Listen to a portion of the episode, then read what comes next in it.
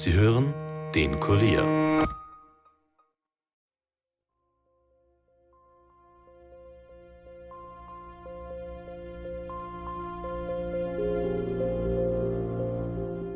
Das war am 26. Oktober 88 in der Himberger Straße hinter einer Plakatwand war die Leiche eines jungen Mädchens.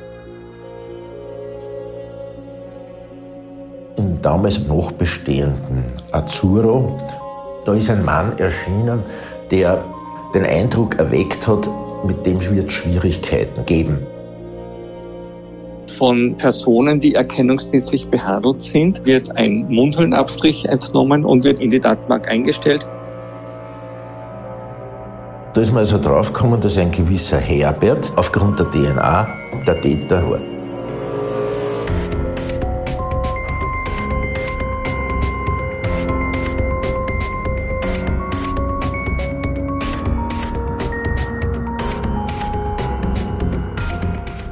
Herzlich willkommen zu Dunkle Spuren, dem True Crime Podcast des Kurier, in dem wir ungelöste Kriminalfälle aus Österreich neu aufrollen. Mein Name ist Stefan Andres und ich begrüße euch heute wieder zu unserem 32. Fall. Da geht es um eine berühmt gewordene Mordserie in Wien im 10. Bezirk, die sogenannten Favoritener Mädchenmorde. Im ersten Teil, da haben wir gehört, es gibt auffallende Ähnlichkeiten bei den ersten beiden, bei den zwei bisherigen Fällen. Da sind die Morde zum Beispiel kurz nacheinander in derselben Gegend passiert. Beide Opfer sind vergewaltigt und erdrosselt worden und der Täter hat jeweils ein Kleidungsstück vom Tatort mitgenommen. Es deutet also alles darauf hin, dass ein Serienmörder für diese Taten verantwortlich ist. Ja, und zuletzt haben wir dann gehört, dass ein drittes Mädchen ermordet worden ist. War es wieder derselbe Täter?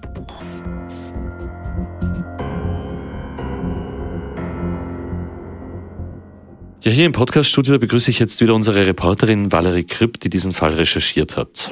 Hallo Valerie. Hallo Stefan. Wir sind dabei stehen geblieben, dass du mir erzählt hast, dass ein Spaziergänger die Leiche von einem Mädchen im Lahrwald entdeckt hat, keine zwei Jahre nach dem zweiten Mord. Jetzt ganz kurz zur Erklärung. Der Lahrwald, das ist ein Naherholungsgebiet in Favoriten, nicht einmal einen Kilometer nordöstlich von der Per Albin Hansson Siedlung, wo damals der zweite Mord passiert ist. Ja, genau. Ähm, das Gebiet ist so circa ja, 40 Hektar groß. Es gibt auch ein paar kleine Teiche und es ist vor allem bei Spaziergängern sehr beliebt. Und hier ist eben am 23. Dezember 1990 die Leiche eines Mädchens gefunden worden. Die Ermittler hat das ehrlich gesagt nicht weiter überrascht. Ähm, sie haben mir erzählt, dass sie eigentlich jeden Monat damit gerechnet haben, dass der Mörder bald wieder zuschlägt. Mhm, wenn man bedenkt, in was für einem kurzen Zeitraum die ersten beiden Morde damals passiert sind, verstehe ich, dass die Ermittler damit gerechnet haben. Hm. Valerie, was wissen wir über dieses Mädchen? Naja, Nicole Strau war zum Zeitpunkt des Mordes etwa acht Jahre alt und hat mit ihren Eltern in Favoriten gewohnt. Auf einem Foto, das ich dir auch mitgebracht habe, trägt sie eine weiße Bluse mit mhm. breitem Kragen. Sie hat braune, schulterlange, glatte Haare und Stirnfransen. Sie lächelt darauf breit und ihre großen weißen Zähne kommen zum Vorschein. Auf der Nase hat sie ein paar Sommersprossen. Ja, und sie schaut ziemlich aufgeweckt rein. Sag, wie haben sich eigentlich die letzten Stunden vor ihrem Verschwinden damals abgespielt, Valerie? Am 22. Dezember ist Nicole Strau zu Besuch bei ihrer Tante in Simmering. Das ist der 11. Wiener Bezirk und liegt östlich vom 10. Bezirk in Wien. Eigentlich wollten sie ihre Eltern abholen, aber sie müssen noch Geschenke für Weihnachten einkaufen. Also rufen sie bei der Tante an und sagen, Nicole soll sich alleine auf den Weg nach Hause machen. Sie bricht um 17.30 Uhr auf, nimmt zuerst die Straßenbahnlinie 71 und steigt dann um in den Bus 15a in Richtung Florian-Geier-Gasse, wo sie wohnt. Danach verliert sich ihre Spur.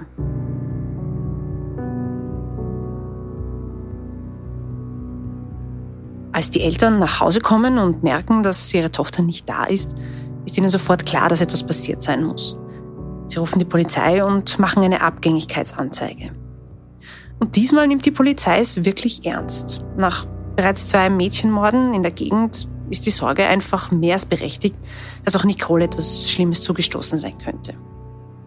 Sie startet umgehend eine große Suchaktion. Hundeführer sind unterwegs, sogar ein Polizeihubschrauber. Aber Nicole Strau bleibt verschwunden. Am nächsten Tag findet sie dann einen Spaziergänger tot im Laherwald. Sie liegt auf dem Bauch und ist mit ihrer blauen Jacke zugedeckt. Als die Ermittler eintreffen, sehen sie sofort, dass der Täter versucht hat, Nicole mit ihren eigenen Schuhbändern zu erdrosseln. Er ist aber gescheitert. Die Schuhbänder sind gerissen. Die Spurenlage zeigt, dass sie sich noch losreißen konnte und weggelaufen ist. Allerdings hat sie der Täter gleich wieder eingeholt. Er hat zu einem großen Ast gegriffen und das Mädchen erschlagen. Wie sich später in der Gerichtsmedizin herausstellen wird, hat es auch hier Spuren von sexuellem Missbrauch gegeben. Also gut, wir haben es also wieder mit einem erdrosselten Mädchen zu tun, auch wenn es letztlich dann bei einem Versuch geblieben ist. Und das Mädchen ist vergewaltigt worden. Diesmal ist der Altersunterschied zum vorherigen Opfer übrigens auch nicht so groß, ne? nur zwei Jahre. Das passt dann eigentlich auf den ersten Blick ins Schema von einem Serientäter, oder? Naja, wie du richtig sagst, auf den ersten Blick. Aber es hat etwas gegeben, das die Ermittler stutzig gemacht hat. Ja, was war das? Die Leiche von Nicole Strau ist nicht so inszeniert worden wie die der anderen Opfer. Also sie ist nicht irgendwo angebunden worden wie die vorherigen Opfer. Im Gegenteil, sie war mit ihrer Jacke zugedeckt. Mhm, ja, vielleicht ist der Täter ja gestört worden und hat einfach gar keine Zeit gehabt, sein perfides Muster zu Ende zu bringen.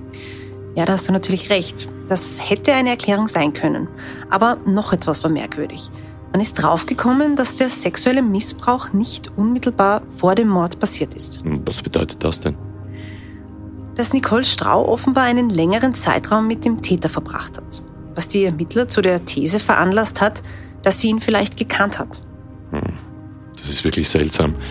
Bedeutet das, dass der Täter diesmal in seinem eigenen persönlichen Umfeld zugeschlagen hat, nachdem er sich vorher zwei Opfer ausgesucht hat, die überhaupt nichts mit ihm zu tun gehabt haben? Ja, das ist eine mögliche Erklärung, aber wie sich später herausstellen wird, war es ganz anders. Dazu kommen wir aber noch.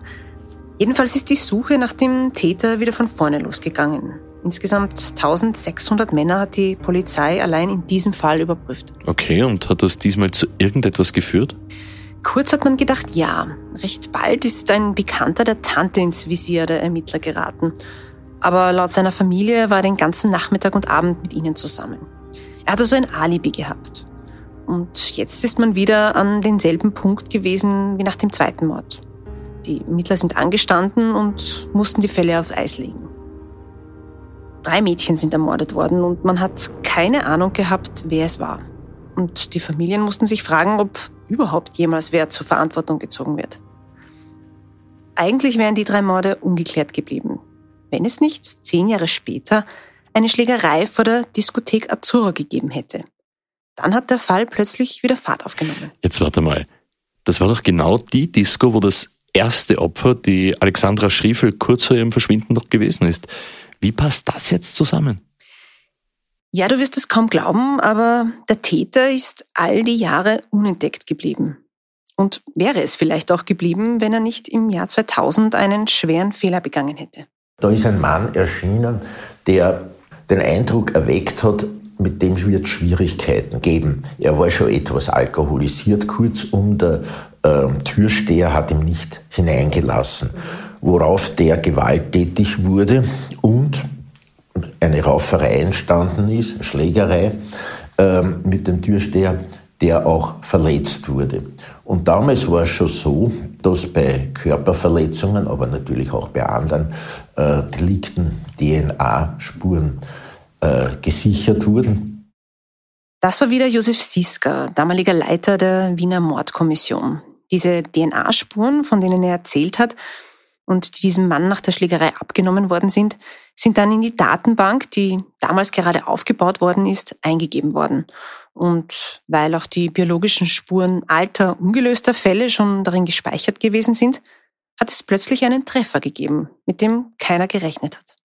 Da ist man also draufgekommen, dass ein gewisser Herbert, der damals 32 Jahre war und eben Stammgast dieser Diskothek Azzurro war, dass der, also der Schläger von der Diskothek, aufgrund der DNA auch der Täter im Fall Schriefel war. Das ist echt unglaublich. Das klingt fast wie, wie das Drehbuch von einem Film. Dass der Täter ganz genau dort erwischt wird, wo das erste Opfer damals verschwunden ist. Ja, das ist wirklich ein heftiger Zufall. Aber warte, jetzt kommt's. Dieser Herbert P. ist schon damals, direkt nach dem Mord an Alexandra Schriefel, überprüft worden. Er war nämlich einer der Disco-Besucher an diesem Abend. Ja, also wie wir vermutet haben. Aber Valerie, wieso sind ihm dann eigentlich nicht gleich die Ermittler auf die Spur gekommen? Ich meine, sie haben doch seine Blutgruppe gehabt. Tja, man ist dann im Zuge der DNA-Analyse draufgekommen, dass damals ein verheerender Fehler passiert ist. Als man nämlich die Spermaspuren gesichert hat, sind versehentlich auch Hautzellen von Alexandra Schriefel in die Probe gelangt. Und so hat es ein falsches Ergebnis ausgespuckt. Der Täter hat nämlich Blutgruppe 0 gehabt und nicht A, wie man all die Jahre angenommen hat. Durch ihre Hautzellen hat ihre Blutgruppe, also A, seine Blutgruppe, nämlich 0, überlagert. Das heißt, ohne DNA-Analyse hätte man diesen Fehler viel früher entdeckt und das heißt ja eigentlich auch, dass damals zig garantiert Unschuldige überprüft worden sind. Und der Mörder von Alexandra Schriefel, der ist nie gefunden worden. Sag Valerie, ab wann ist diese Methode eigentlich in Österreich eingesetzt worden? Das ist erst ein paar Jahre davor gewesen. Ich habe dazu den forensischen Molekularbiologen Franz Neuhuber angerufen und gefragt, wie das eigentlich so funktioniert. Der Durchbruch in der forensischen DNA-Analyse überhaupt, der erfolgte etwa Anfang der 90er Jahre.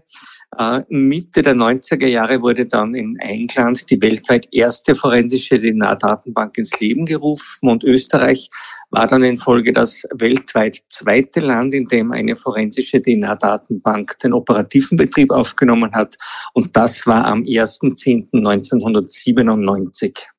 Ähm, also die DNA-Analyse ist dann recht schnell zur Routine in der Kriminaltechnik geworden. Genau. Also das so äh, untersucht werden Spuren an Tatorten, für die es keinen Ermittlungsansatz gibt. Also keinen Hinweis, keinen Tatverdächtigen, keine Zeugen, äh, keine äh, Ermittlungsansätze, von wem diese Spur sein könnte. Solche Spuren werden eben eingeschickt, werden untersucht und äh, das DNA-Profil wird dann nach Wien ans Bundeskriminalamt äh, zur Einstellung in die Datenbank übermittelt. Und parallel dazu werden von äh, Personen, die erkennungsdienstlich behandelt sind, das ist immer dann der Fall, wenn äh, ein Delikt vorliegt, das mit mehr als einjähriger Freiheitsstrafe äh, bedroht ist. Von diesen Personen wird ein Mundhöhlenabstrich entnommen und wird ebenfalls äh, untersucht und äh, in der Datenbank, äh, in die Datenbank eingestellt. Und diese Datensätze werden dann permanent gegeneinander verglichen.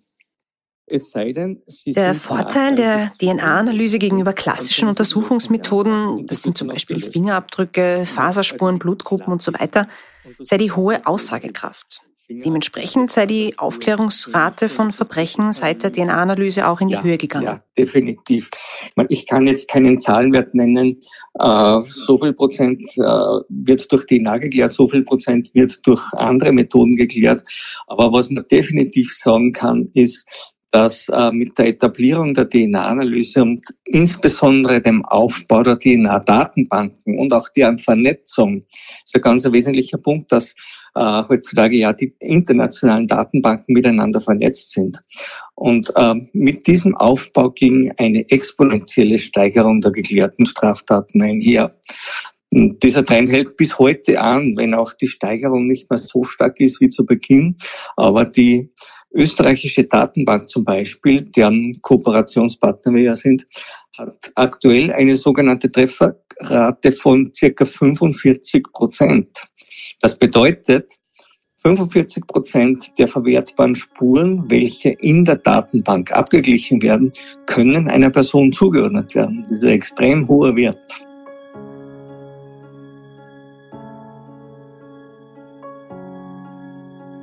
Also gut, wir haben den Täter. Jetzt interessiert mich, was wissen wir eigentlich über diesen Herbert P? Und Valerie, wie ist das Ganze jetzt weitergegangen? Also die Ermittler klopfen dann am 1. Oktober 2000 an die Wohnungstür von Herbert P. und wollen ihn wegen Mordverdachts verhaften. Und zu ihrer Überraschung öffnet ihnen eine Frau die Tür. Wie sich herausstellt, ist sie die Ehefrau von Herbert P. Und sie fällt aus allen Wolken, wundert sich, was auf einmal die Polizei hier will. Sie lässt die Ermittler hinein und als sie die Wohnung betreten, sitzt da ein völlig unscheinbarer Mann und, wie sich herausstellen wird, Familienvater im Wohnzimmer. An den Wänden hängen Fotos der Kinder. Ernst Geiger hat das Bild, das sich ihm damals geboten hat, so beschrieben. Ein völlig harmlos wirkender Mann in einer biederen Idylle. Auch die Fotos von ihm, die später beim Gerichtsprozess entstanden sind, zeigen einen klassischen Typen von nebenan. Ein junger Mann mit braunen kurzen Haaren, die leicht zurückgegelt sind, einem etwas markanteren Kinn, blauen Augen und recht blassem Teint. Er trägt darauf einen blaugrauen Anzug, ein hellblaues Hemd und eine rot-blau gestreifte Krawatte. Es gibt jedenfalls nichts, was einem an ihm ins Auge stechen würde. Jedenfalls streitet Herbert P. den Mord an Alexandra Schriefel vehement ab. Er gibt zwar zu, an diesem Abend in der Disco Arturo gewesen zu sein, aber laut seiner Aussage hat sich das Ganze so abgespielt. Er hat sie auf einem Stück ihres Heimwegs begleitet und dann sei es zum freiwilligen Geschlechtsverkehr auf diesem Gelände hinter der Plakatwand gekommen. Als sich ihre Wege getrennt haben, sei sie noch am Leben gewesen. Das war für die Ermittler aber alles andere als glaubwürdig, auch weil es in der Nacht, wie gesagt, sehr kalt war für Oktober und letztlich auch für das Gericht. Am 12.12.2001 ist Herbert P. zu 15 Jahren Haft verurteilt worden, mit anschließender Einweisung in eine Anstalt für geistig abnorme Rechtsbrecher. Also ist dieser Herbert P. nur für den ersten Mord verurteilt worden? Ganz genau. Zum zweiten Mord kommen wir etwas später. Da ist die Sache etwas komplizierter.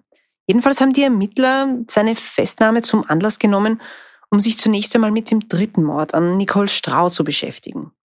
Doch zu ihrer Überraschung hat die DNA von Herbert P. nicht zu den Spuren gepasst. Ja, aber das heißt doch, dass es dann mehrere Täter gewesen sein müssen. Tja, davon mussten die Ermittler jetzt ausgehen. Nach dieser Erkenntnis hat man dann beschlossen, 25 Männer, die schon damals zum Kreis der Verdächtigen im dritten Mordfall gezählt haben, nochmals unter die Lupe zu nehmen und eine DNA-Probe von ihnen zu nehmen. Dem haben auch alle zugestimmt, bis auf einen. Der hat sich vehement gewehrt. Also haben sich die Ermittler einen richterlichen Beschluss geholt und ihm die Probe zwangsweise abgenommen. Und natürlich hat es ausgerechnet bei ihm einen Treffer gegeben. Sein Name ist Michael P., ein hagerer Mann mit braunem Fokuhila und Schnauzbart, der sich mit Gelegenheitsjobs durchgeschlagen hat. Ja, und der war auch schon von Anfang an im Visier von der Polizei, so wie der Herbert P. Ja, ich habe vorhin beim Fall Nicole Strau erzählt, dass sie damals einen Bekannten der Tante verdächtigt haben, der dann aber ein Alibi gehabt hat. Und das war eben Michael P. und es war ein falsches Alibi. Also hat irgendjemand für den gelogen? Tatsächlich ja. Und erschreckenderweise war es die Tante des Mädchens. Wie bitte? Die eigene Tante hat dem Mörder von ihrer Nichte ein Alibi gegeben? Wahnsinn. Er hat das Mädchen also gekannt und nicht wie Herbert P. sein Opfer irgendwie zufällig ausgewählt.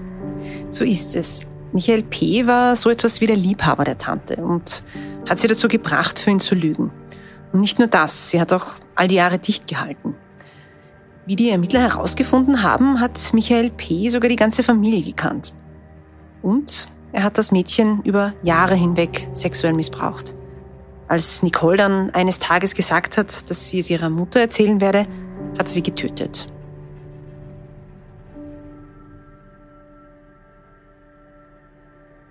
Es war also ein Deckungsmord, um den sexuellen Missbrauch zu vertuschen und kein Sexualmord. Ja, und deshalb auch eine ganz andere Auffindungssituation von dieser Leiche, also zugedeckt mit der Jacke und nicht irgendwie besonders exponiert. Ganz genau. Michael P. ist dann am 2. Dezember 2003 zu einer lebenslangen Haft verurteilt worden. Auch er hat übrigens nie zugegeben, sie ermordet zu haben. Okay. Dann bleibt noch eine Frage, nämlich wer für den zweiten Mord, den an Christina Beranek verantwortlich gewesen ist. Tja, das ist in diesem Fall unser Cold Case. Mhm, genau. Und was es damit auf sich hat, das hört ihr nach einer kurzen Werbepause.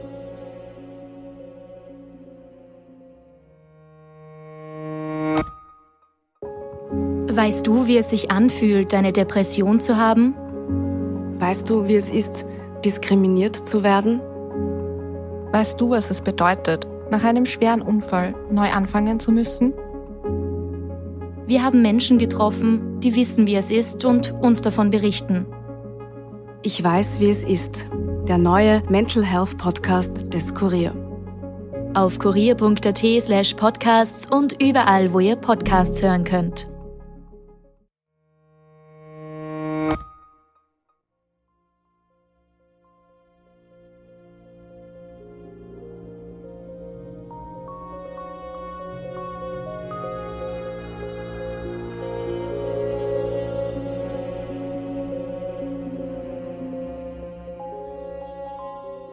Willkommen zurück zu Dunkle Spuren.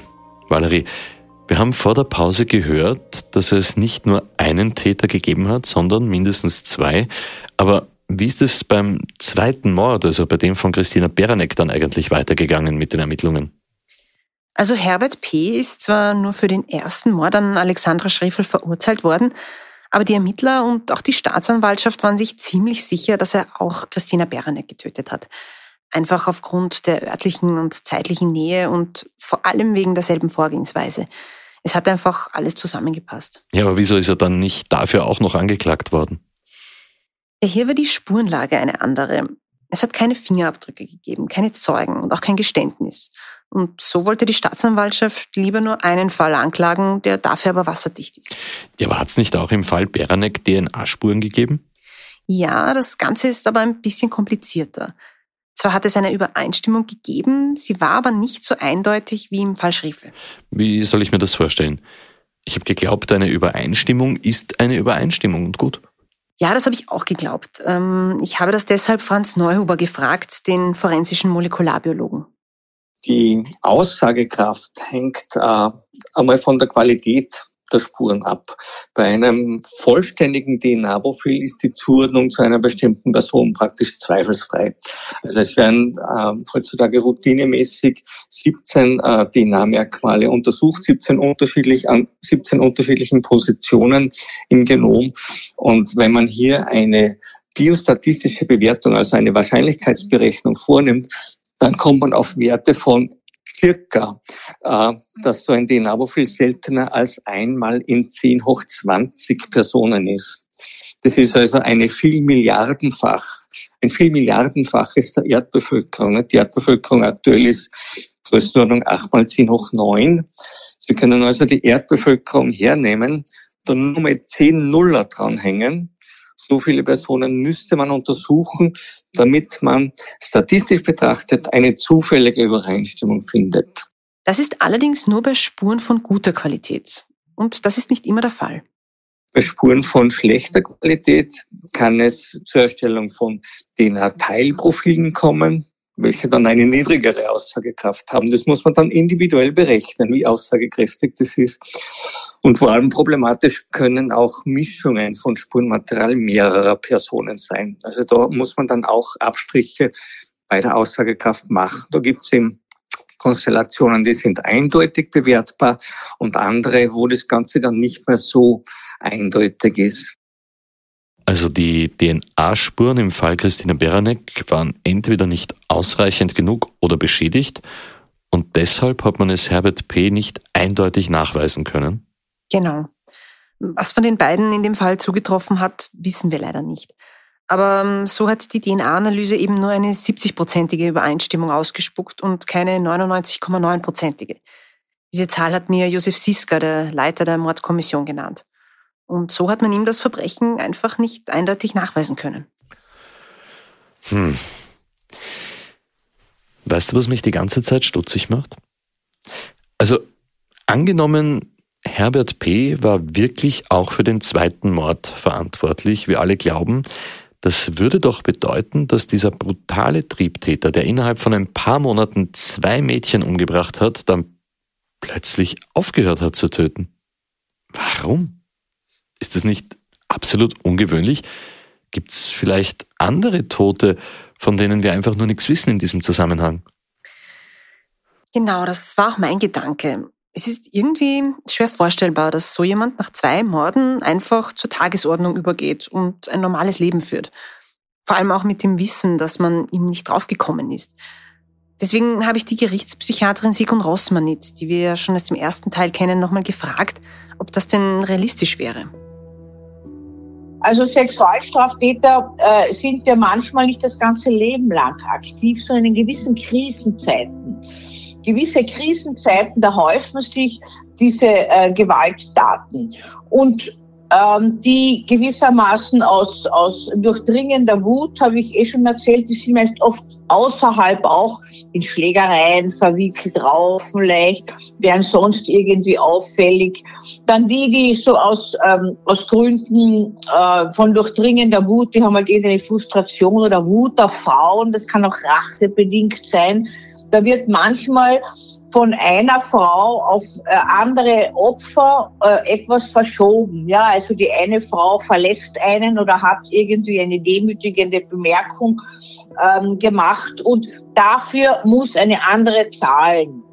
Und es kann sein, und das ist eigentlich unglaublich, aber es gibt das, äh, dass jemand ein einziges Mal im Leben mit einer Sexualstraftat auffällt. Also laut der Expertin kann es durchaus sein, dass Herbert P. zweimal ein Gewaltverbrechen begangen hat, dann aber keines mehr. Den Ermittlern zufolge hat sich nach der zweiten Tat auch etwas Wesentliches in seinem Leben geändert. Er hat nämlich seine spätere Frau kennengelernt, also jene, die ihnen bei der Verhaftung die Wohnungstür geöffnet hat. Sie war Beamtin in einem Ministerium und mit ihr soll er ein recht biederes Leben geführt haben. Sie glaubt übrigens bis heute nicht, dass ihr Mann für die Morde verantwortlich ist. Sicher auch deswegen, weil er die Taten immer vehement abgestritten hat. Wie interessanterweise auch Michael P., also der Mörder von Nicole Strau. Diese Parallele hat mich ja irgendwie stutzig gemacht. Deshalb habe ich Sigrun Rossmanit gefragt, wie sich das erklären lässt. Also, dass sowohl Herbert P. als auch Michael P. kein Geständnis abgelegt haben. Nie auch nur irgendwie Schuld eingeräumt haben, obwohl die Beweislage eindeutig war und ja, das bis heute nicht. Und das hat sie geantwortet. Die meisten Sexualstraftäter sind nicht geständig. Und die meisten äh, Tötungshandlungen, äh, Sexualstraftaten, ob pädosexuell oder nicht pädosexuell, äh, sind dann Indizienprozesse, nicht? Außer es gibt Zeugen, die das gesehen haben oder dabei waren. Also diese Geständigkeit ist eine Rarität. Das ist natürlich auch verständlich weil das in den Intimbereich fällt und, und ein ganz deutliches Licht auf sehr dunkle Stellen, wenn ich das etwas spirituell ausdrücken darf, wirft. Man könnte auch sagen, auf destruktive Stellen im Menschen wirft. Also gut, dann ist das ja auch gar nicht ungewöhnlich. Aber eins frage ich mich, was wir bisher noch nicht besprochen und geklärt haben. Was ist eigentlich mit den Trophäen von damals passiert, also mit den Kleidungsstücken, die Herbert Peter mitgenommen hat? Sind die eigentlich jemals irgendwo wieder aufgetaucht? Nein, also bis auf eines. Kurz nach dem ersten Mord hat man einen Schuh von Alexandra Schriefel auf einem Treppelweg gefunden. So wird der Uferweg bei der Donau bezeichnet. Also einfach nur den Schuh, ohne Nachricht oder irgendwas. Aber wie ist der Schuh dorthin gekommen? Die Donau ist doch ein ordentliches Stück weit weg von dem Ort, wo damals das Opfer gefunden worden ist. Ja, Herbert P. muss ihn dort platziert haben. Also hat er so eine Art Spielchen mit der Polizei gespielt. Das ist unglaublich. Aber zu den Ermittlungen hat das im Endeffekt auch nichts mehr beigetragen.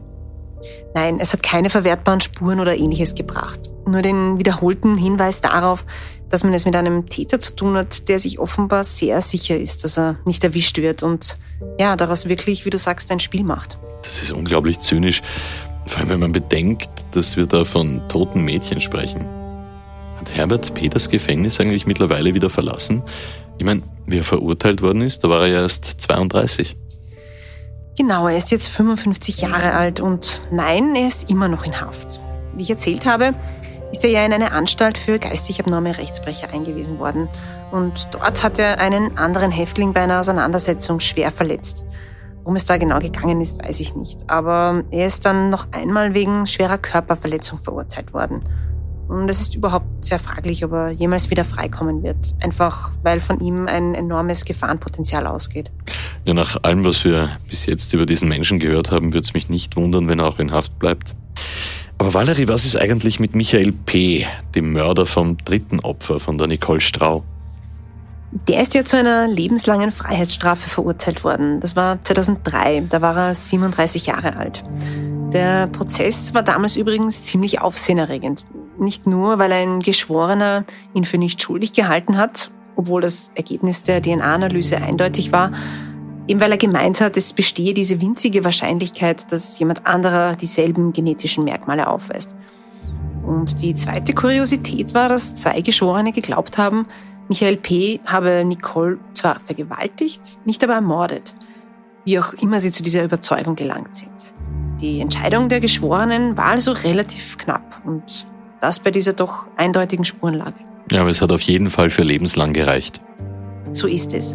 Und was sehr makaber ist, Michael P. hat dann aus der Justizanstalt Stein, wo er inhaftiert war, Interviews an Boulevardmedien gegeben.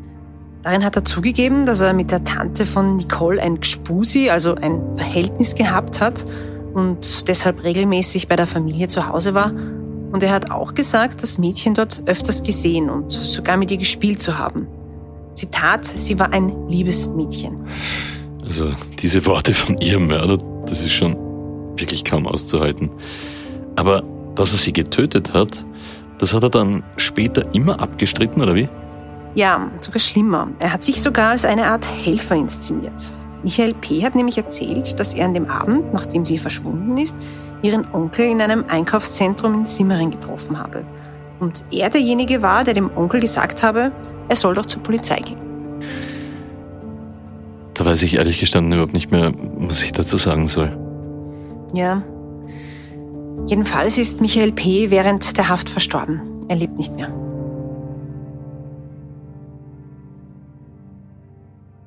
Wenn ich daran denke, wie all das für die Familien der Mädchen damals gewesen sein muss, vor allem dieses Leugnen, gerade die Angehörigen von der Christina Beranek, dem zweiten Opfer, sie müssen jetzt damit leben, dass der Mord an ihr vermutlich für immer ungelöst bleibt, zumindest offiziell, wenn Herbert P. es bis jetzt nicht zugegeben hat, mehr als 30 Jahre später dann, dann wird er das wahrscheinlich nie machen. Ja, darüber habe ich auch mit Ermittler Ernst Geiger gesprochen. Er war damals besonders nahe dran und hat viel mit den Familien zu tun gehabt.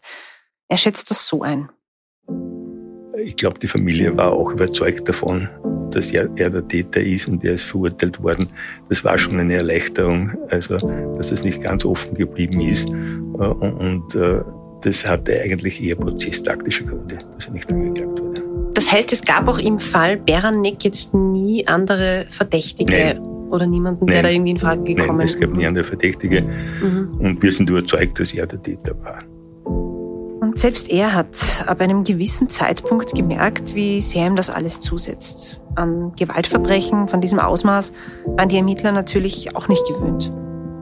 Ich habe sehr viele Fälle erlebt, aber der Fall nimmt schon einen besonderen Stellenwert ein, vor allem weil es eben äh, sich um eine Frau, um junge Mädchen bei den Opfern handelte und dann noch dazu wir so lange erfolglos waren. Wir wollten das klären, konnten es nicht klären.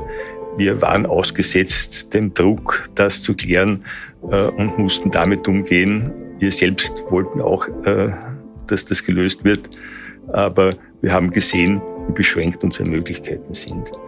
Gemildert war unsere ganze Frustration, dass wir das nicht klären konnten, nur dadurch, dass laufend neue Fälle angefallen sind und ja ständig weitergefordert wurden. Das ist nicht so, dass man an dem Fall zwölf Jahre arbeitet, sondern da kommen äh, jede Woche kommt ein neuer Fall dazu. Besonders nahe gegangen ist ihm der letzte Mord an Nicole Strau, dem jüngsten der drei Opfer. Das ist immer tragisch, wenn, wenn ein junges Mädchen stirbt vor Weihnachten. Das war ganz, ganz tragisch natürlich. Also äh, das ist eines der, der ärgsten Horrorszenarien, die man als Polizeibeamter haben kann, wenn ein junges Mädchen äh, knapp vom Heiligen Abend umgebracht wird. Äh, wie geht man damit um? Man muss professionell damit umgehen. Auf der anderen Seite tun einem die Leute leid. Äh, der Kontakt mit der Familie ist eigentlich das Belastendste, das man hat.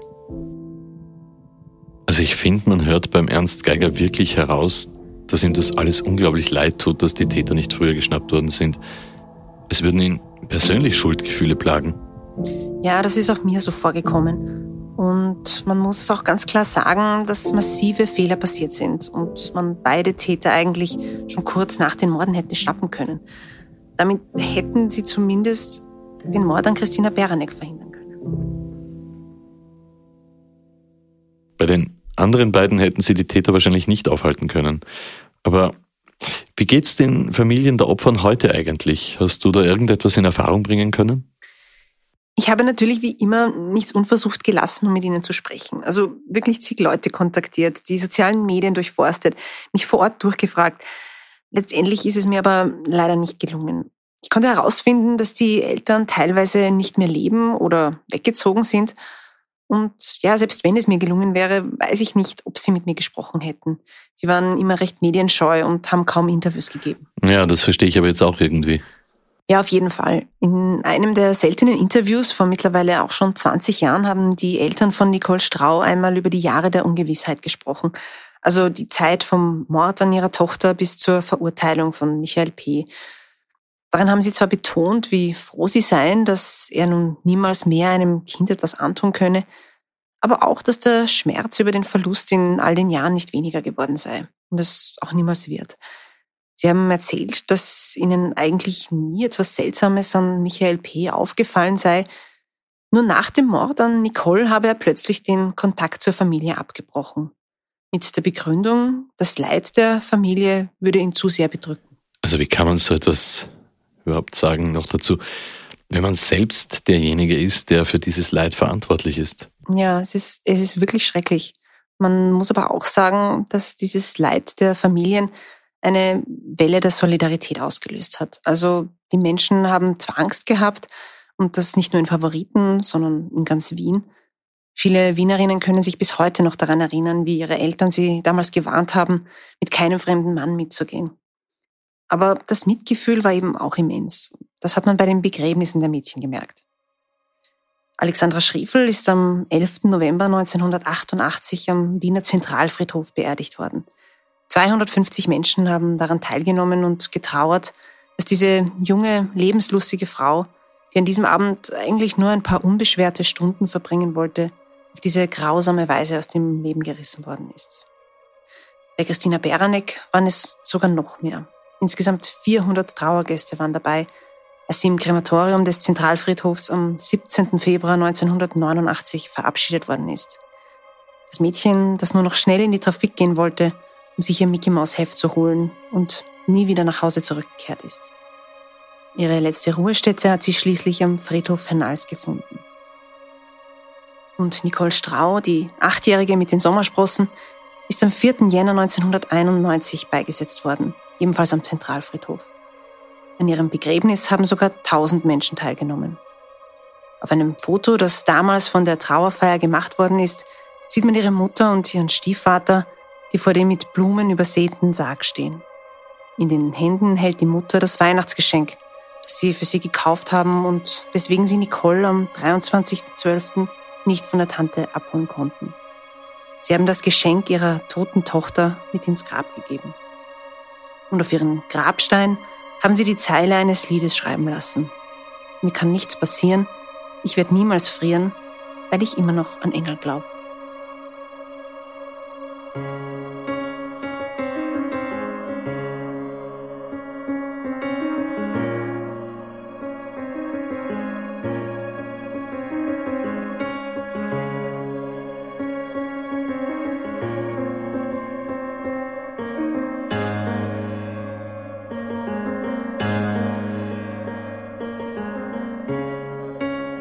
Danken den Ermittlern für die Unterstützung bei der Aufarbeitung dieser Fälle und den Expertinnen und Experten, die sich bereit erklärt haben, mit uns zu reden.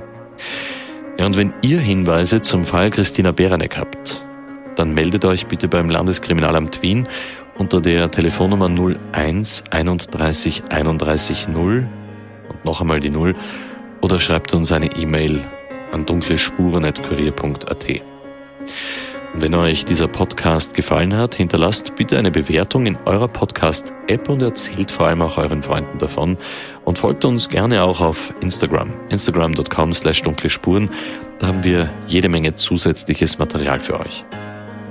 Dunkle Spuren ist ein Podcast des Kurier, Moderation Stefan Andres, Reporterinnen Valerie Kripp, Yvonne Wiedler, Elisabeth Hofer und Michaela Reibenwein, Ton, Videos und Schnitt Daniel Jamanik und Dominik Kanzian. Produziert von Elias Nabmesnik.